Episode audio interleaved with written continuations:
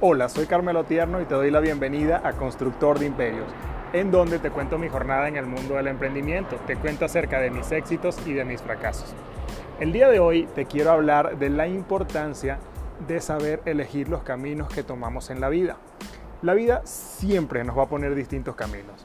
Algunos van a parecer más fáciles y otros probablemente no.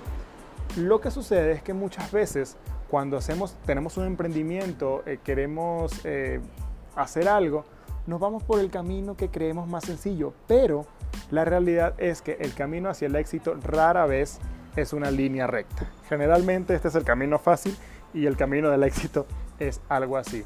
Entonces, lo que quiero que tú sepas es que cuando quieres lograr grandes cosas, cuando quieres hacer algo que sea distinto, algo remarcable, no te desanimes cuando se te presenten obstáculos porque siempre se te van a presentar.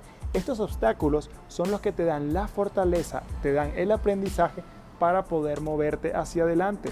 Sin ellos no vas a tener un éxito duradero. Entonces, no trates de evitar ese dolor que se te va a presentar, no trates de huirle a las complicaciones porque precisamente son ellas las que te dan el carácter y las que te permiten avanzar y llegar a otro nivel que de otra forma sería prácticamente imposible para ti llegar.